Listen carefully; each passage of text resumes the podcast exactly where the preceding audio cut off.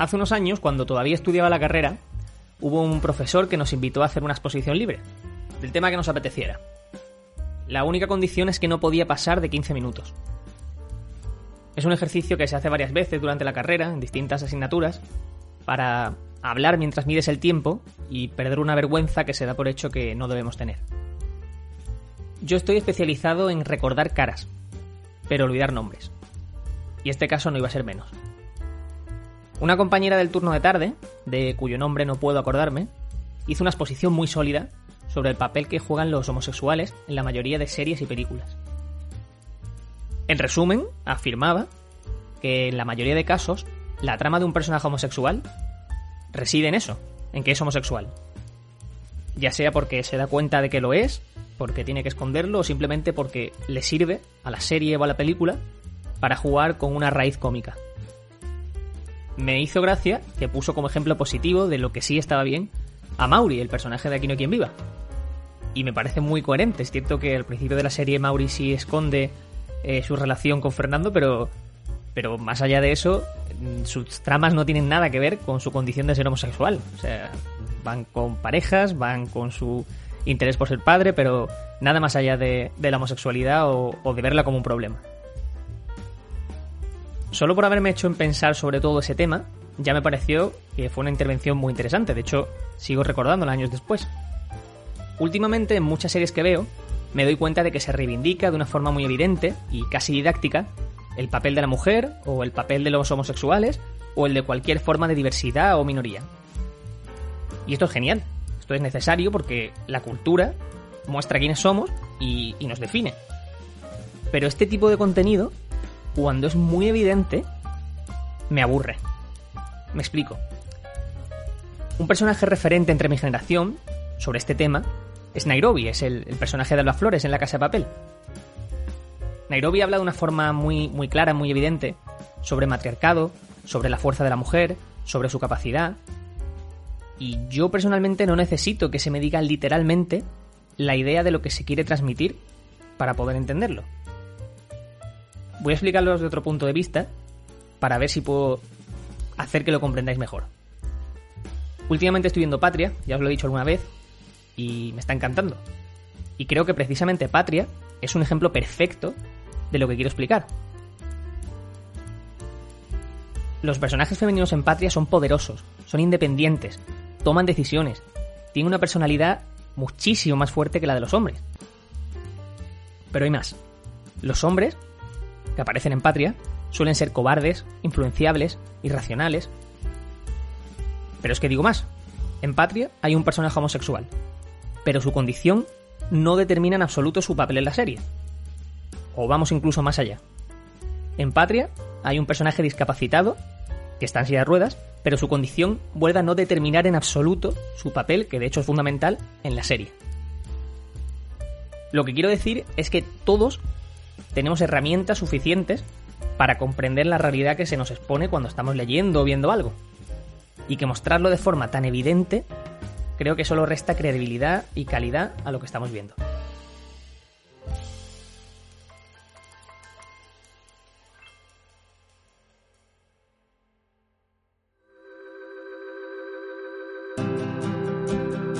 Esto es Charlotte un podcast malagueño de Curro Fernández Sibaja. Pablo Gonzalo es el nuevo entrevistado de Charlotte 1. Pablo es el gerente del Pimpi y tiene solo 28 años, pero es que lleva ocupando ese cargo desde que tiene 21.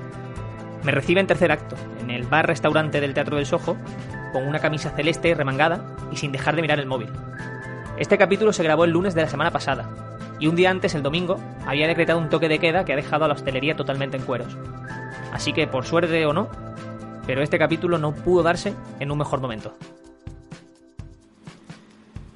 Pablo, ¿qué tal? ¿Cómo estás?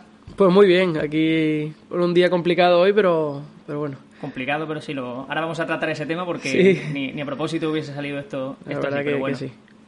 Em, cuéntame, antes de nada, que es lo que pregunta a todos los que os pasáis por aquí por el micrófono, ¿de qué barrio eres? ¿De dónde eres tú? Bueno, pues yo eh, soy nacido aquí en Málaga, soy malagueño y me he criado principalmente eh, por la zona de, los Montes de Málaga. Un poco, no es un barrio típico, sino que algo no es, tan usual como decir que eres de, del Perchelo de, o del Limonado o del Carmen, pero, pero bueno, es, también una zona de Málaga y, bueno, muy cerquita del centro. ¿Cuándo empiezas en el Pimpi? ¿Qué edad tenías? ¿Cómo es todo ese comienzo en, en el Pimpi? Pues yo empecé cuando tenía 17 años, empecé a trabajar, yo no tenía ninguna vinculación con, con, la, con la empresa, simplemente pues bueno, pues eh, cuando yo estaba estudiando por aquel entonces bachillerato, me quedó un año entero con una asignatura y, bueno, busqué un trabajo para no tener que, depender económicamente mm, en, todas las medidas pues de, la familia. Entonces, bueno, digo, pues me busco un trabajo para, para poder eh, tener algo de dependencia económica. Y fue ahí cuando empecé a trabajar en el Pimpi. Y bueno, pues mi día a día eh, pues me fui vinculando más a la empresa, me gustaba mucho, puesto que mm, por el Pimpi eh, pasa un poco la, la, vida, el día a día de la ciudad de Málaga y a mí me gustaba estar vinculado a un sitio como, como es el Pimpi en el que suceden tantas cosas, en el que un día nunca es igual a otro. Y, bueno, pues ahí empezó a engancharme esto de, de, estar vinculado a, a un sitio como, como el Pimpi. Yo por aquel entonces también era el albacea, general de la cofradía de estudiantes y entonces, bueno, pues por muchas situaciones eh, pues tenía muchos conocidos eh, vinculados al Pimpi, por, eh, bueno, pues por cercanía también. y bueno, pues los, por aquel entonces los propietarios y la persona que se encargaba más de, del día a día de, la gestión del Pimpi, que era Pepe Cobos, pues vio en mí, pues quizás una persona para, para delegar en ese futuro y buscar una persona que, que, bueno, pues eh, tuviera un largo recorrido por, por razones obvias de edad en cuanto a, a, la, dirección y, del PIMPI. Y bueno, vio en mí, eh, quiso potenciar mi, mi, vinculación a, aquella casa y bueno, pues por aquel entonces ya, eh, cuando ya tenía 20 años, pues me hicieron gerente de la empresa, con 21 entré en el accionariado de, de ella y bueno, pues ya eh, con el paso de los años pues he ido afianzándome más en, en, la empresa y, bueno, hasta el día de hoy en el que hemos ido creciendo en, esta, en estos últimos años a un nivel y a un ritmo frenético que por desgracia con, con esta situación que, todos estamos viviendo, esta pandemia, pues ha, bueno, pues ha venido un, frenazo en seco que, que bueno, pues ahora estamos pasándolo bastante mal, como todo el mundo, y bueno, pues intentando eh, sobrellevarlo de la mejor manera posible e intentar que, esto afecte lo menos posible. está todo muy afectado, eh, los puestos de trabajo eh, pues están en un serio riesgo, económicamente la empresa pues también, como todas las empresas del, del sector, pero bueno, entendemos que, que esto no será eterno y que llegará un punto en el que esto se suavice la situación y empecemos a remontar poco a poco. Será duro, pero que, que de aquí a, a esperemos no mucho tiempo eh, volvamos a recobrar poco a poco esa normalidad. Ahora vamos a hablar sobre ese tema porque, lo que te digo, hoy estamos grabando esto que es lunes y ha sido justo prácticamente el primer día en el que estamos con esta nueva, nueva normalidad, que ya no sabemos cómo calificarla. Pero yo sí te quería preguntar, por esos inicios, eh, dices que entras con 17 años, pero ¿qué crees que vieron en ti? O sea, tú, viéndote a ti mismo, ¿qué crees que vieron en ti para poder ligarte, sabiendo, como me dices, que eras camarero, como tú habría muchísimo más, ¿qué vieron en ti para poder hacer esa, esa apuesta? Bueno, yo creo que vieron una persona muy, muy dispuesta, tenía una disposición, una predisposición también muy, muy fuerte. Eh, yo siempre he sido así, he sido muy abierto, las relaciones públicas siempre me han gustado mucho, eh, cosa que es muy importante en un sitio como el Pimpi, por el que pasa tanta gente. Eh, después me gusta, al final me gusta la, la restauración, me gusta todo lo que es la gastronomía y eso es fundamental, el que aquello que hagas, eh, aquello a lo que te dedicas, pues sea una de tus pasiones. Y bueno, pues en ese sentido, pues lo, al serlo, eh, esas personas que en su momento tuvieron que decidir que yo fuera la persona que cogiera un poco las riendas del futuro de la empresa, pues eh, vieran en mí esa ilusión, ese entusiasmo por y ese amor por, por, lo, por lo que hago en el día a día. Y bueno, pues eso, es también ese, ese nivel de relaciones que yo también traía de la cofradía, que, como ya digo es importante en el día a día de un sitio como el Pimpi.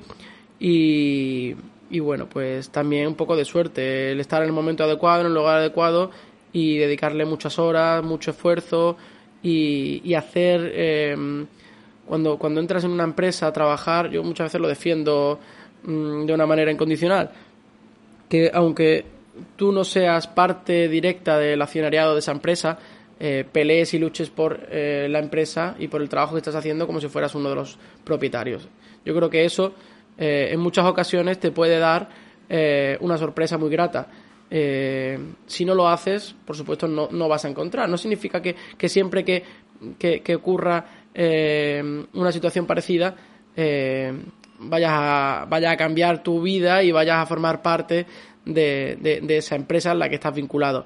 Pero, eh, por supuesto, si no lo haces, si no peleas por esa empresa, si no, no, luchas por la empresa como si fuera tuya, no van a ver en ti esas ganas, ese entusiasmo y esa posibilidad no, va, no van a nacer nunca de, de poder eh, dar el paso de trabajador a eh, socio de una empresa, por ejemplo, como, como fue en mi caso. Entonces, el pelearlo, el lucharlo y el em, hacer que tu día a día en la empresa pues sea como el día a día de un propio del, del propietario, o sea, estar vinculado de esa forma a la empresa y hacer todo, todo lo que puedas y más, todo lo que esté en tu mano y más. Y eso al final, pues en muchos casos, pues la vida te lo devuelve y, a mí me lo devolvió de esa forma, o sea, vinculándome de esta forma a la, a la, a la empresa y, formando a, pasando a formar parte del accionariado. Te iba a preguntar precisamente por eso, porque no sabía si cuando entraste sabías cómo iba a desembocar eso o si tenías esa ambición y, veo que sí que la tenías en ese sentido. O sea que sí ibas buscando mi ambición en, la vida siempre ha sido esa efectivamente. Yo lo que he hecho lo he hecho al 100% y nunca lo he hecho mm, con la con el pensamiento de decir no esto no está claro no oye si lo quieres hacer lo haces. Y si quieres conseguirlo lo consigues. Y yo creo que esa es una de las claves en la vida para poder eh, crecer y poder aspirar y creo también que uno de los problemas de esta sociedad actual en la que vivimos es que, eh, es que la sociedad se ha convertido un poco, es muy conformista. Nadie o muy, muy pocas ocasiones encontramos gente que quiera aspirar a conseguir eh, algo más de lo que tiene o crecer y lo queremos y si lo queremos lo queremos con la ley del mínimo esfuerzo. Y obviamente eso no eso no, no pasa. En muy pocas ocasiones en contadas ocasiones puede pasar. Lo normal es que te haya costado mucho trabajo mucho esfuerzo mucho sudor el poder conseguir crecer eh, desarrollarse en el ámbito profesional a, unos niveles que, que bueno pues eh, verdaderamente puedas considerar que una persona ha triunfado en su ámbito profesional eso se hace con mucho esfuerzo, dedicando muchas horas, mucha dedicación, como decía, y, es fundamental que, tener esa disposición a, querer conseguirlo. Si no, no se consigue. ¿No te imponía? O sea, ahora mismo tiene 28 años. En ese momento decías que tenía 20, 21 cuando formas parte de ese socio y del accionariado del Pimpi. ¿No hubo un momento en que tú dices, eh, ¿cómo me he metido en esto? O sea, ¿dónde está llegando esto? No, yo la verdad es que no tenía muy claro desde el primer momento. Mm, yo quería crecer, quería desarrollarme mucho en el ámbito profesional, en el ámbito de la, de, la empresa. Vi la oportunidad, vi las circunstancias y me lancé a ello. Eh, he tenido a mi alrededor a gente que me ha apoyado mucho, he tenido a gente que me ha, me ha enseñado mucho, me he vinculado con empresarios de esta ciudad bastante importante y esto también es la suerte por el estar también en un sitio como el Pimpi, de conocer a, ciertas personas que, que, bueno, he tenido la suerte de, que se me han puesto por delante y que me han apoyado y me han dado mucho, mucho conocimiento. He tenido momentos difíciles, por supuesto, en, una, en, un, en un crecimiento como, como el que yo he, he tenido en tan poquito tiempo, pues ha habido momentos muy difíciles y en la que la presión muchas veces te podía. Pero el tener a gente fuerte, gente con mucha experiencia a tu lado, eh, que además desde el máximo cariño y el máximo eh, respeto, pues te dicen o te aconsejan eh, cómo afrontar ciertas situaciones, pues te hacen más llevadero, te hacen más fácil y te aupan a, seguir hacia adelante y a, seguir creciendo en lo profesional. El Pimpi, que es el principal proyecto en el que estás metido, además de, otros muchos. De hecho, esto lo estamos grabando en tercer acto, que es, el, es el restaurante, el, bar que está en el Teatro del Sojo, que por cierto os ha quedado genial. Muchas gracias. Está muy guay. Eh, pero como te digo, el Pimpi es, además del buque insignia de, la propia empresa del Pimpi, es un buque insignia de Málaga. Pero en muchas ocasiones está ligado también al turismo, a que quizá el malagueño lo ve más como algo propio, muy propio, pero para turistas. ¿Cómo convive eso? ¿Cómo combatís vosotros eso o para vosotros no es algo con lo que tengáis que combatir? A ver, obviamente, mm, cuando la gente me hace una reflexión similar, eh, yo respondo de la siguiente manera. tú cuando vas a una ciudad a visitarla, tú quieres ir eh, al sitio de referencia. Tú quieres ir al sitio donde van los, eh, las personas que, viven en esa ciudad. Entonces, el Pimpi, mm, que ha tenido distintas etapas a lo largo de la historia, pues eh, en esta última etapa, por llamarlo de alguna manera, que, ha, vivido y que, ha vivido ese, ese boom, ese crecimiento en lo gastronómico, por supuesto, en, en, el, en el boom turístico que ha, tenido también la ciudad. Es que hay que entender que el Pimpi está situado en un enclave único, como es una zona que además es una zona turística, como es la zona del Museo Picasso, de la Alcazaba, del Teatro Romano, de la calle del Cacevilla, que es un entorno privilegiado, es uno de los puntos, uno de los epicentros turísticos de la ciudad. Pero además es uno de los sitios mm, que el malagueño, por el que el malagueño transcurre en su día a día. La calle Hernada es un sitio también muy de paso del malagueño. Entonces, al final, mm, convergen distintas eh, causas que hacen que el Pimpi sea un hervidero de gente. ahora mismo los tiempos corren no de la misma manera, pero, eh, y como decía, cuando un visitante llega a Málaga, pues quiere ver lo típico, quiere ver dónde viven y dónde disfrutan los ciudadanos de la ciudad. No quieren ir al espacio, como muchas veces decimos, el espacio para el guiri, o el espacio para el extranjero. Entonces quieren vivir eh, la situación de, de la ciudad, cómo se vive en la ciudad, qué, es lo que hace el, malagueño eh, en su día a día. Y el Pimpi pues, es el sitio donde van muchos malagueños, por lo tanto, también a esa llamada pues van muchos visitantes de fuera. Y es lógico, también el Pimpi es uno de los sitios en el que como malagueño eh, y viene si tienes algún visitante que, que, quieres al que quieres enseñarle un sitio, un rincón único de la ciudad de Málaga, pues te lo llevas al Pimpi. Entonces, eso ha hecho que el Pimpi sea un referente turístico, pero también es un referente cultural, es un referente de ocio local, es un referente en muchas, en muchas, eh, eh, en muchas cosas. Entonces, para un cierto tipo de malagueño, y es entendible, cuando llega a, un sitio como, es el Pimpi en un viernes por la noche, un sábado por la noche, y se encuentra la, pues la cantidad de gente que hay, que hay para arriba y para abajo todas horas, pues muchas veces es que esto está para extranjeros, para gente de fuera.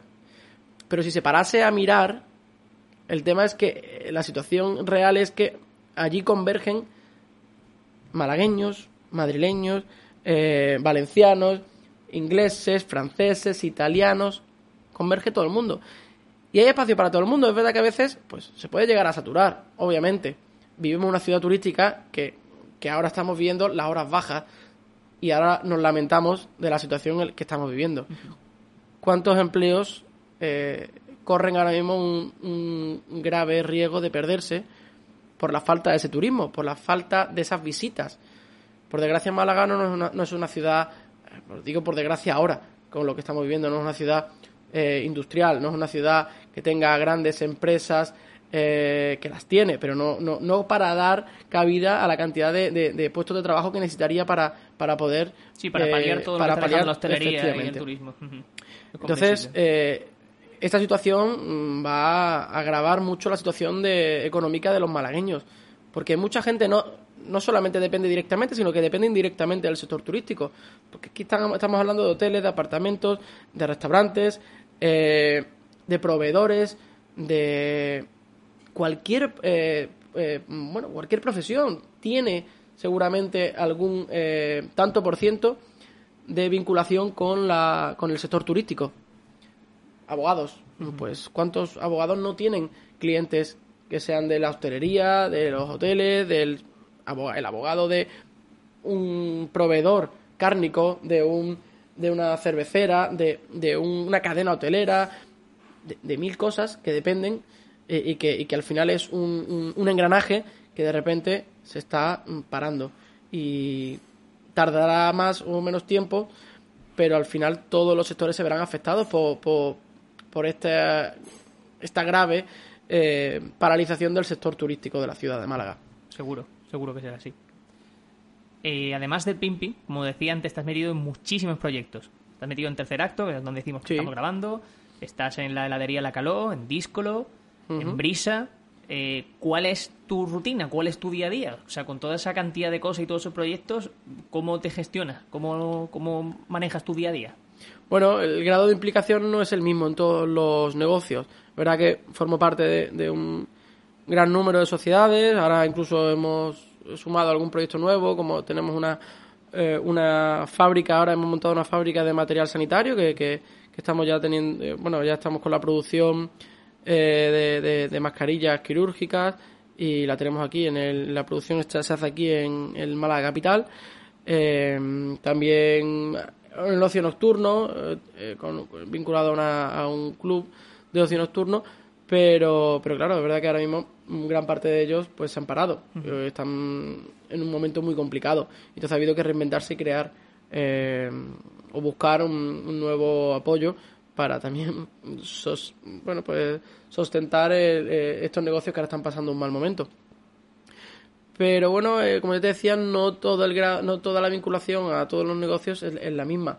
Hay algunos en los que tengo que estar en el día a día, como es el Pimpi, como es Tercer Acto, como es la Caló, que eso es el día a día, eh, pues recae un poco sobre, sobre mis hombros, sobre el equipo que, que un poco lidero, pero después también hay otros negocios pues que no me, no me requieren de tanto tiempo como es Discolo, que, que, bueno, pues tengo socios que, que, son los que están directamente más vinculados a, llevar el día a día de la empresa, eh, como es el caso de la, del club nocturno, que también tengo otros socios que son los que se encargan de, la, de llevar el día a día. Y, en el caso también del material sanitario, que pues, sí estoy un poco más vinculado ahora, pero también ciertamente hay otros socios que son los que lideran el proyecto a nivel em, técnico. Entonces, bueno, pues organizándose y, y, con un poco de... También la da ayuda. El tener 28 años ahora mismo, pues me hace dividirme en todas las partes posibles y, y bueno, a veces se hace difícil, pero bueno, se lleva lo mejor posible. Hay un proyecto muy chulo que lo he mencionado antes por encima, que es Brisa, que ahora mismo está totalmente parado, pero que me apetece tocar porque yo lo, lo, toqué también en sus orígenes. Y bueno, Brisa iba a ser, o, será, esperemos que sea lo antes posible. Que sí. un festival eh, de música que se realiza en Málaga Capital. Sí. O sea, es un proyecto súper chulo y donde iban a venir artistas del nivel de Crystal Fighters. O sea, era una cosa espectacular. Eh, Brisa es un proyecto que, que, viene a la llamada de, de, una necesidad de, de, la ciudad de Málaga. Málaga eh, es una ciudad puntera ahora mismo del panorama nacional y podemos decir internacional. Y una de las cosas que, que ahora mismo estaba más en auge y, y que más crecimiento estaban teniendo dentro del panorama de los eventos eran los festivales musicales. Y Málaga Capital, pues, mm, no tenía uno. Eh, estaba falta, estaba huérfana de, de, un, de un proyecto de esa, de esas características. Y bueno, pues a través de Leo de Dr. Watson, pues que fue el, un poco el, creador del cerebro que, que, del que salió toda esta, toda esta idea de crear un, un, un festival musical, además con un claro y con un firme eh, carácter de música indie, música alternativa, que, que no fuera algo eh, tan comercial como otros festivales que estamos viendo en el panorama nacional, pues eh, lo ideó, buscó los apoyos, me, me, llamó, igual que a otros, a otros integrantes de la sociedad, y bueno, pues empezamos con ese, con ese proyecto que si no hubiera sido por la pandemia, pues el pasado mes de junio eh, habíamos estado disfrutando de él. Pero por razones obvias se tuvo que detener todo, estaba todo organizado, tú decías, hablabas antes de Crystal Fighter, Le Tudor Cinema Club, eh, otros eh, grupos del panorama nacional también estaban, también, a Sidonia, había, o sea, el cartel, para ser la primera edición no era un cartel, era un cartelazo. Eh, todo el mundo se quedó sorprendido de, de, ese lanzamiento que, que difícilmente en un festival de, en su primera edición pueda tener un cartel eh, de esas características. Incluso festivales que ya tienen su, historia y sus años a las espaldas no pueden, eh, no pueden formar un cartel como, como ese. Pero bueno, se consiguió. Eh, estuvimos a punto de poder hacerlo. Se hubiese hecho si no, fue, no hubiese sido. Ya estaban, incluso las entradas estaban en su gran parte vendidas.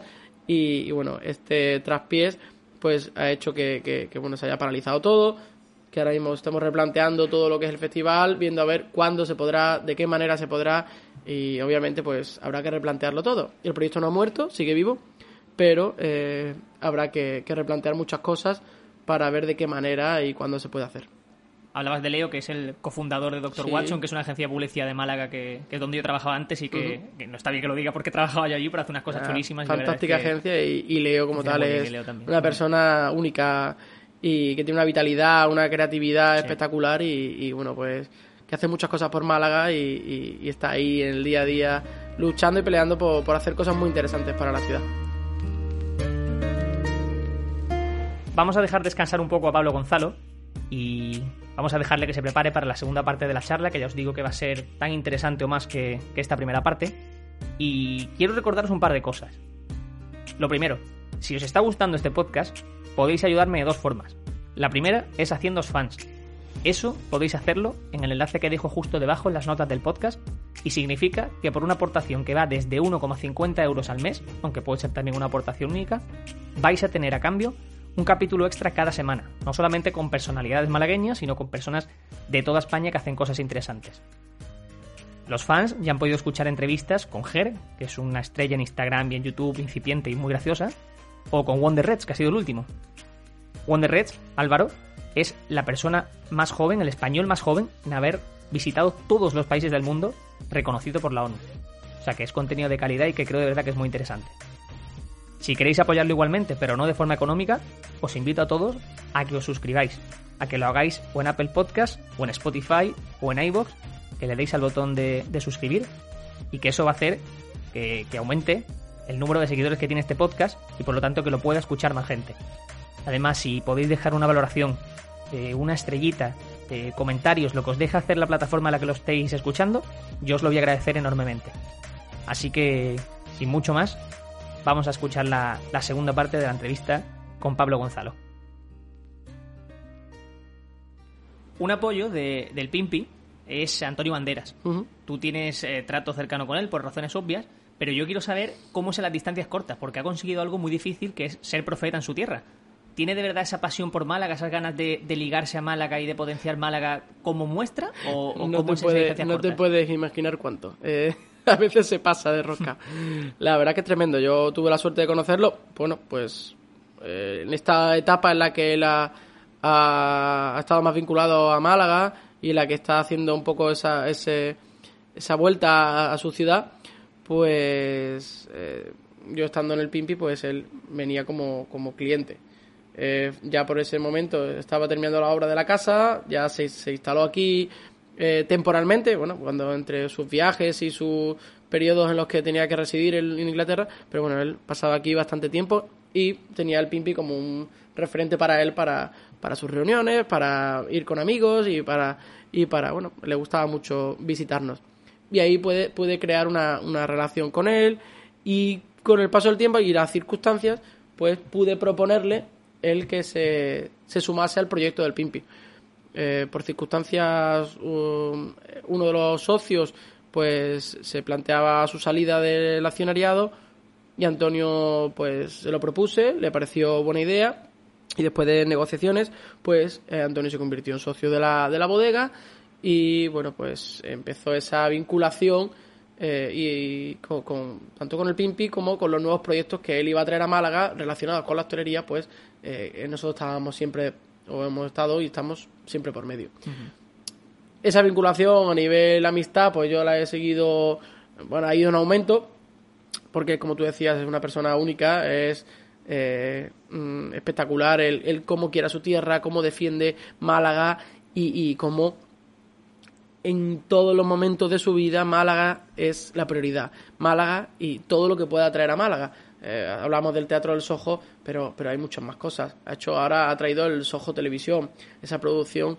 esa productora de televisión que ahora está, eh, que acaba de nacer, pero que ya eh, ha tenido su primer eh, proyecto ya finalizado, está con nuevos proyectos ahora que, que, que, que vienen en camino con el teatro que, que además le, le está echando un valor y una firmeza importante con la situación ahora mismo actual, que el teatro vaya a, reca- vaya, vaya a volver a reabrir y, y, bueno y, y activar la programación y no para, porque además sé que tiene nuevos, tiene otros proyectos de- del ámbito de la formación, todos relacionados con el cine, con el teatro, con las artes escénicas en general, y, es todos los días, todos los días. eh. La verdad que yo soy un poco mm, parecido, claro, salvando la distancia, en esa manera de pensar, y la verdad es que nos, nos contagiamos un poco el uno al otro. En esos meses que estábamos eh, encerrados en casa, pues todos los días la llamada de qué vamos a hacer, cómo vamos a hacer, vamos a crear esto, vamos a crear lo otro, y vamos, eh, ma- llama a fulano, llama a vengano, era todos los días creando algo nuevo, porque no podemos, somos personas que no podemos, no sabemos estarnos quietos, somos muy inquietos, y, y llevamos un poco en la sangre el tener que, que estar diariamente casi creando algo nuevo. Y ahora, eh, ci- situaciones como estas, pues nos pesan muchísimo más que, que a otros y cada vez porque, porque a mí me falta la alegría de, de crear algo nuevo, cosa que ahora mismo, pues quizás no es el momento para crear algo nuevo, obviamente, sobre todo relacionado a- con la hostelería.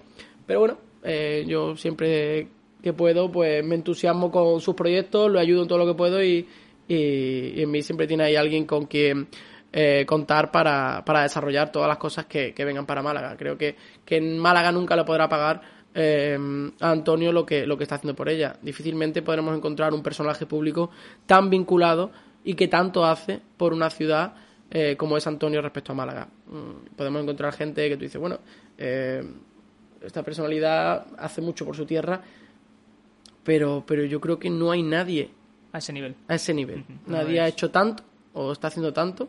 Ningún mm, personaje del cine, de la música, del, de la parcela que sea, eh, que sea que, que esté haciendo tanto por su ciudad como, como Antonio con Málaga. Pues es admirable, de luego que sí. Sí. Vamos a entrar en un terreno delicado que estábamos hablando antes de empezar a grabar. Y es que la situación en la que está recién aprobado este estado de alarma cuando estamos grabándolo. Sí. Yéndonos a la práctica, ¿cómo le afecta todo ese conglomerado de restaurantes y de servicios de hostelería que tenéis? pues le afecta de una manera tremenda. O sea, eh, es comprensible de que ahora mismo todas las decisiones son duras, eh, em, son muy difíciles, pero alguna, algunas veces se han escuchado eh, comentarios como mm, que el cerrarlo todo mm, es la quizá es el paso más fácil, pero no el más adecuado. O sea, eh, tenemos que entender también, hace unos meses diariamente se hablaba de la vacuna en qué punto estaba la vacuna. Que si la vacuna de Oxford, que si la vacuna de, de los rusos, que si la de Estados Unidos, que si... ¿Cuál estaba más avanzada? Ya llevamos unas semanas en las que no se habla de vacuna. Y creo que esto es una mala señal. Y una mala señal porque posiblemente la vacuna no va a estar ni a corto plazo ni a medio plazo. Seguramente en el mejor de los casos esté a largo plazo y en el peor no esté nunca, como ya se ha hablado en algunas ocasiones también. Entonces, quizá el mundo tenga que adaptarse a vivir con, con esta situación.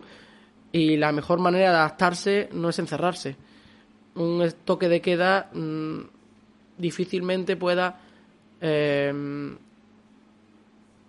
hacer disminuir el nivel de contagio. Quizá lo que haga es agrandarlo. Se ha demostrado ya por números, por incidencia, que donde más contagios se producen es en las casas. Si estamos limitando la actividad social de la gente a las casas, pues posiblemente vaya a haber más contagios, no menos. Al final la gente, si tiene un tramo horario en el que puede moverse, se van a seguir moviendo. La gente no, no va a dejar de moverse, no se van a quedar encerradas en sus casas. Sí lo, lo hicieron cuando hubo un cierre total. Pero el tener cerrados un tramo horario que comprende, según se está hablando ahora, tendríamos que cerrar los establecimientos a las 10 de la noche. A las 10 de la noche lo único que significa es que te matan el horario de cena. ¿Es más contagioso la hora del almuerzo que la de la cena? Pues creo que no, la verdad. Entonces, mm, hay muchos puestos de trabajo en juego, muchas familias que dependen de lo que estamos hablando ahora mismo y no se pueden tomar las medidas como se toman. No pueden anunciarse un estado de alarma ayer a las 4 de la tarde, eh, soltarle a las comunidades autónomas la, la pelota de que tienen que decidir si es una hora más, si es una hora menos. Anoche estábamos todos los empresarios a las 9 de la noche que no sabíamos si teníamos que cerrar una hora, si teníamos que cerrar la otra.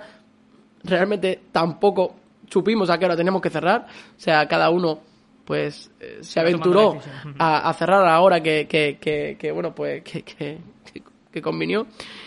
Y, y eso, eso se llama improvisar. Y cuando hay tantos puestos de trabajo pendientes no se puede improvisar. Tan fácil como haber llamado previamente a todas las comunidades autónomas, haberle dicho voy a tomar esta decisión. Eh, cuando yo anuncie el toque de queda, tenéis que tener decidido ya a qué hora vais a establecer vosotros el toque de queda. Y entonces todos los empresarios pues podían haber tomado la, de- la determinación de hacer lo más conveniente en cada caso. No lo han hecho. A día de hoy todavía no sabemos a qué hora tenemos que cerrar esta noche. Hoy es lunes. Al parecer, hasta el miércoles no vamos a saber. O sea, hoy tendríamos que cerrar a las 10, puesto que el toque de queda es a las, a las 11. Mañana quizá cambie el panorama y cerremos a las 11.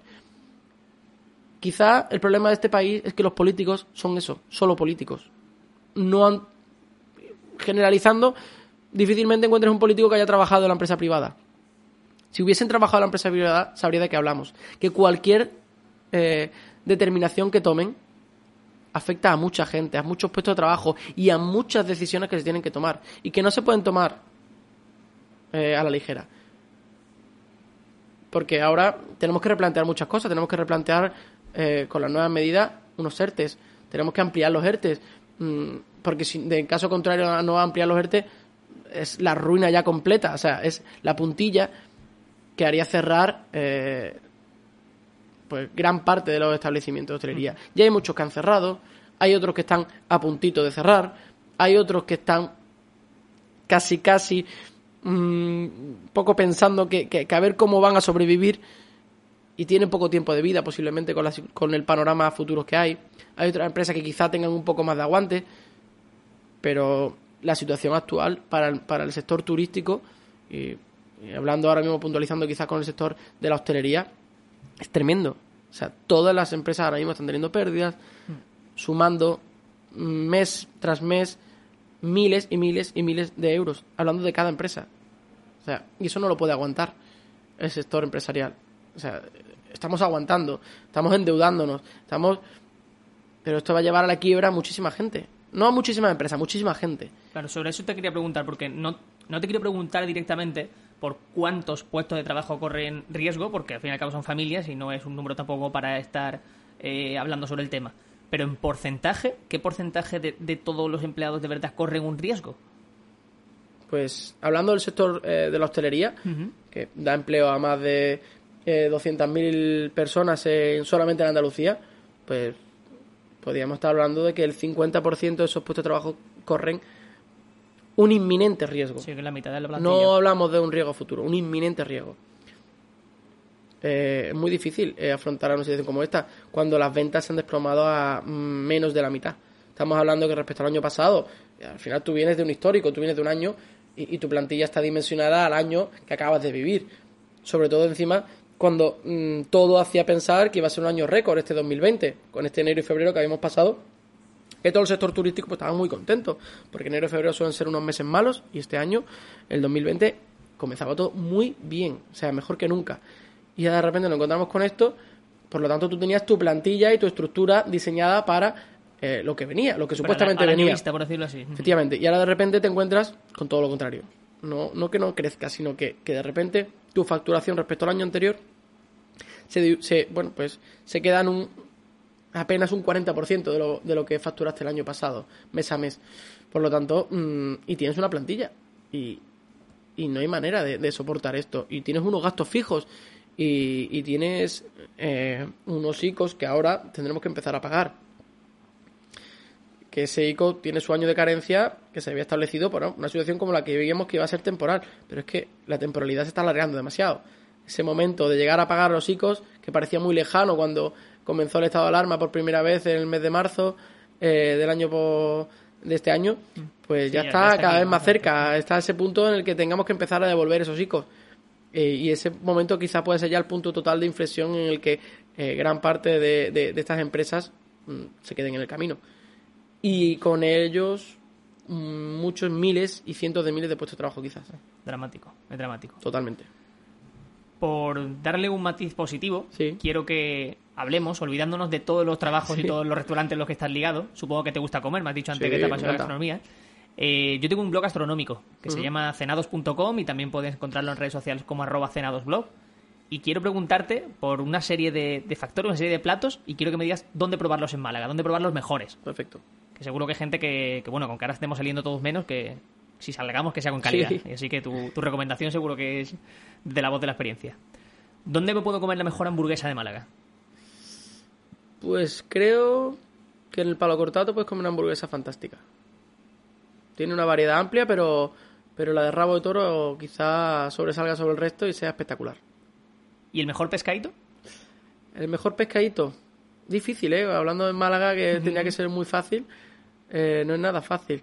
A ver, eh, son palabras mayores, pero Los Marinos José eh, es un sitio único para, para el marisco y quizá para, para el pescadito. Pero eso yéndonos fuera. Yo aquí me quedo con el Cateto, aquí en Ciudad Jardín, que es un espacio espectacular, muy popular, eh, que tiene una calidad increíble muy desconocido para mucha gente porque es verdad que el sitio no es fácil de encontrar, pero la marisquería El Cateto tiene un producto increíble y, y una familia que lo lleva que son increíbles, son geniales y son de estos sitios que no puedes dejar de, de conocer.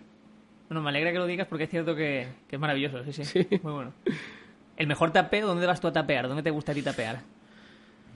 A tapear, pues... Soy un poco raro porque me gusta tapear en barras inusuales. Me Sí, gusta sí, no, tapear... no, me interesa dónde sea. eh, me gusta tapear en la Comopolita. Me gusta tapear en el Palo Cortado. Me gusta tapear en la Deriva. Eh, no quizás son los sitios de tapeo habituales, pero me gusta. Después, para tomar una cervecita y algo, pues, la tranca es un sitio también único. Ahora es más complicado porque con todo esto es, es difícil. Pero bueno, hay muchos rinconcitos en Málaga para, para picar algo. Esto es que me venga a la cabeza, seguro que me dejo alguno atrás, pero no me lo tenía preparado y no, y no sabía decirte ahora. Pero bueno, quizás eso, esos sean sitios muy... que me gusta mucho para, para tomar una tapa. ¿Y algún sitio más de comida rápida? Me refiero a un campero, una patata asada, un- algún sitio así que a ti te guste de verdad. Que digas, oye, A ver, te reconozco, comer esto. te reconozco que soy un poquito especial para eso. Me gusta la hostelería y por lo tanto busco un poco más el servicio. eh, soy un poco exquisito, pero bueno, Sí, al no, no final tienes ese placer vas... culpable, ¿no? No tienes ese placer culpable. de- Claro, porque voy un, soy un, voy un poco buscando lo que lo que me gusta. Y pero bueno, sí, hay verdad que hay rinconcitos donde tomarte una hamburguesa, un Sí, es campero. un placer culpable así. Sí, es así. Y no sé si hay algún sitio que hayas descubierto hace poco. Que digas, oye, han abierto esto o lleva tiempo pero no lo conocía y este sitio merece muchísimo la pena. Hay varios. Caleja, por ejemplo, me, me encanta. Es un sitio bastante con un nivel espectacular. Yo creo que dentro de poquito, si va todo bien, le darán la estrella Michelin. y Es un sitio genial. Eh, ¿Aquí en Málaga o la provincia? Bueno, me puedes decir provincia, sí, sí, sin problema. Bueno, hay un sitio también que han abierto cerquita de Marbella que se llama Noso, es un chiringuito, pero que se come bastante bien. Eh, eh, aquí en Málaga, eh, que hayan abierto nuevo también. Mm, Bueno, es que ahora mismo de reciente apertura hay pocos, ¿no? Sí, sí, por eso digo. Está mal que lo diga, pero esto es de reciente apertura y yo estoy más vinculado principalmente al Pimpi. Pero Tercer Acto es un rincón gastronómico que no se puede dejar de, de visitar, ¿eh? Porque es muy sorprendente la gastronomía que tiene aquí Tercer Acto y el equipo del Tercer Acto, cómo, cómo atiende a, a, todos los, a todos nuestros clientes, que, que- que es una, una maravilla. ¿eh? La verdad es que, que es feo decirlo, pero, pero estoy harto ya de, de escuchar a la gente hablar eh, muy, muy bien y, y- y hacer una crítica increíble de, de- de esta casa. No, ha costado trabajo porque hemos, han sido unos meses complicados y el mes de apertura también, con, con- porque al estar vinculado al tercer acto, el tercer acto con el, con el teatro, el arranque fue directamente lo más grande, con a Chorus Line, todos los días llenos, eh, 900 personas saliendo todos los días, todas las noches del teatro, se hacía difícil arrancar con, con eso. Pero se consiguió, pasaron los meses, ha venido la pandemia y ahora quizás se está consolidando eh, como ese referente gastronómico que creo que, que- que estaba conceptuado para ello. Doy fe, doy fe. De mi parte doy fe que lo, lo he probado y merece mucho la pena, la verdad es que sí. Eh, he visto en tu Instagram, además, que te gusta mucho viajar. O sea, has estado en un montón de, de- de sitios y uno de ellos que me ha llamado la atención porque es una meta que he tenido por cumplir, que es ir al Mundial. Fuiste al Mundial de Rusia. Sí. ¿Cómo, cómo es ese ambiente? ¿Cómo es eso? No sé si eres muy futbolero, ¿no? ¿O fue algo...? La verdad que no mucho, pero bueno, a ver, yo me apunto, me apunto muchas veces a cosas que, bueno, que, que hago aquí. Bueno, pues, pues sí, el Mundial de Rusia y fuimos a, Sochi a, a- Sí. a ver el partido de España-Portugal, quiero recordar que era. Y la verdad es que una experiencia, hombre, que yo recomiendo a todo el mundo, es una cosa increíble eh, vivir ese ambiente un en sí. un país además que no es muy usual de viajar y una ciudad que quizás jamás te plantearía visitar porque dices Sochi y la gente no sabe ponerla en el mapa. Eh, yo tampoco sabía dónde estaba, tuve que buscarlo. Digo, me dijeron, vámonos a Sochi. Bueno, pues vamos a Sochi. Y, y bueno, pues la verdad es que es una experiencia única y, y- bueno, que, que yo recomiendo y, me encantaría volver a, a otro mundial eh, porque se viven situaciones muy divertidas. Vamos a acabar ya con las preguntas que le hago a todo el mundo, ¿vale? Quiero que me digas un libro. Me da igual que sea tu favorito, uno que te has leído hace poco, un libro que recomiendes. Un libro. Bueno, uno que me leí hace mucho Los Pilares de la Tierra, me gusta, de Ken Follett. Me... Tampoco tengo mucho tiempo para leer. Sí, sí, no soy de estas personas que se empapan, que se tragan los libros porque... Porque también el, ser muy nervioso también Sí, te sí. hace que no, no tengas la habilidad de pararte durante mucho tiempo, coger un libro y empapártelo. Soy bastante complicado en ese sentido porque no suelo estar quieto mucho tiempo en casa. ¿Una película, una serie, algo que sigas o que te haya gustado especialmente? Bueno, ahora en el confinamiento me he empapado casi de todo porque eh, el estar eh, no, no sabía ya dónde acudir y, y bueno, pues serie, eh, Sweet me gusta mucho, es un tramado eh, de abogados en Nueva York, la verdad es que es una serie muy divertida, recientemente eh, he visto la, eh, la serie La Valla de, que está en Netflix, que la Sí, verdad sí. es que un poco eh, se refleja un poco casi que es lo que estamos viviendo ahora mismo, ¿no? Eh, es com- da un poco de miedo, ¿no? Ver mm, cómo antes de toda esta pandemia se grabó esa serie y, y tiene Sí, muchas cosas que no suenan, que tiene no muchas suenan. cosas que no suenan ahora. También un poco quizá fácil eh, el catastrofismo eh, puede encontrar similitudes. ¿Una canción? Una canción ¿Hay ¿Alguna canción que siempre esté en tu, en tu lista de Spotify o algo que Sí, hayas escuchado mucho tiempo? Me encanta Queen. Eh, no es normal a lo mejor mi edad, pero sí me encanta Queen. Mm. Y Bohemian Rhapsody creo que, que es un cancionazo. Y me gusta mucho, sí. Y ya por último, última cuenta de Instagram que dejarías de seguir. Una cuenta de Instagram que te encante, que digas, ostras, que no puedo dejar de seguir esto. Que me encanta, me encanta lo que hacen o cómo lo hace. Complicado. No lo sé. No caigo yo ahora en una... No eres tampoco especial consumidor, ¿no? De Bueno, sí, pero no. Eh, Hay cuentas que sí me gustan mucho relacionadas con la gastronomía. Sí, sí, me vale. Eh, hay una cuenta que. Hay dos cuentas, quizás una a nivel gastronómico que me encanta, eh, que es la de eh, Filandón en Madrid, que a nivel gastronómico me gusta mucho. Y después hay una cuenta a nivel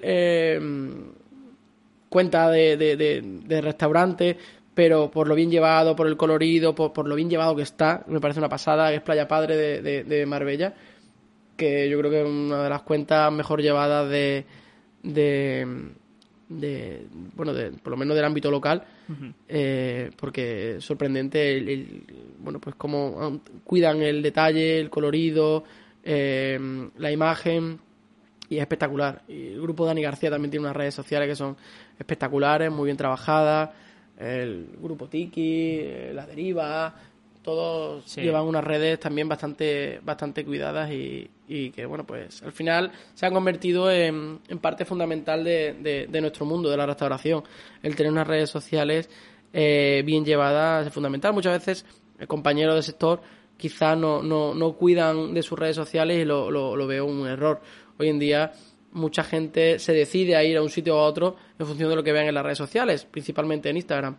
Eh, vemos como cuentas bien llevadas eh, pues hacen llegar de una manera muy fácil lo que ofreces a, a- a muchas miles de personas. Y por lo tanto, mm, muchas miles de personas que tienen la capacidad de decidir si te quieren visitar o no en función de lo que están viendo. Sí, además eso, eh, tienen mucha personalidad todas las que tú has dicho y son fácilmente reconocibles. O sea, tú te aparece una foto de, de esa Sí. cuenta y tú dices, ostras, ya sé que esto es Dani. García, ya sé que esto es... Sí. Y, o sea, eso suele pasar y, Es, y Mar la su señal de identidad. Eso es. Eh, Ujú. Te entras en el grupo Tiki y sabes lo que Eso tiene. es. En las nuestras, pues también cuidamos mucho las redes sociales, en Tercer Acto, en la Caló, en Pimpi, en la, en la Sole. Cuidamos mucho esos detalles y bueno, pues también tenemos unas redes sociales bastante potentes y es fundamental. Nosotros empezamos, quizás en este mundo de las redes sociales, hace muchos años, eh, cuando Facebook era respecto a, quizá ahora en el sentido de la hostelería, le ha ganado la partida a lo que es Instagram, pero Facebook fue la que comenzó y nosotros teníamos una red, eh, un Facebook muy, muy potente, que tenía por aquel entonces 70.000 seguidores, que eso era muy inusual de encontrar una red social con tantos seguidores y, y eso para nosotros era una vinculación directa con, con- con nuestro público que, que, bueno, pues se te hace muy fácil el, el estar en contacto directo con, con tu público porque puedes enviarle eh, en cada momento lo que quieres eh, hacerle llegar al cliente, la información, eh, visualmente lo que, lo que quieres hacerle ver y también de una manera contraria puedes recibir mucha información por parte de tus clientes, eh, detalles eh, que te hacen mejorar. Ellos pueden comentarte, hacerte llegar alguna crítica, alguna queja, alguna sugerencia que te hacen mejorar el día a día. Entonces, es una herramienta eh, a veces peligrosa, pero a veces también eh, eh, muy buena para, para mejorar, para para cometer menos errores y para, y para mejorar en calidad. No, pues sí, sí que es así. Pablo, mil gracias, que ha sido muy fácil cerrarlo, que ha sido muy fácil hablar Gracias a contigo ti. y que, que me lo he pasado muy bien. Que espero No, que, ha, sido, ha sido un placer. eh, un día complicado, pero bueno, la verdad que este momento del día pues ha sido más relax, que venía bien un, un ratito de relax porque el día ha sido un poco estresante y bueno, ahora es TXK y a volver al estrés que, que todavía hasta saber hasta qué hora podemos cerrar esta noche queda un ratito. Pues muchas gracias, Pablo, mil gracias. Gracias a ti. Charlotte 1 es un podcast de Curro Fernández Sibaja. Puedes escucharlo en iBox, Spotify y Apple Podcasts.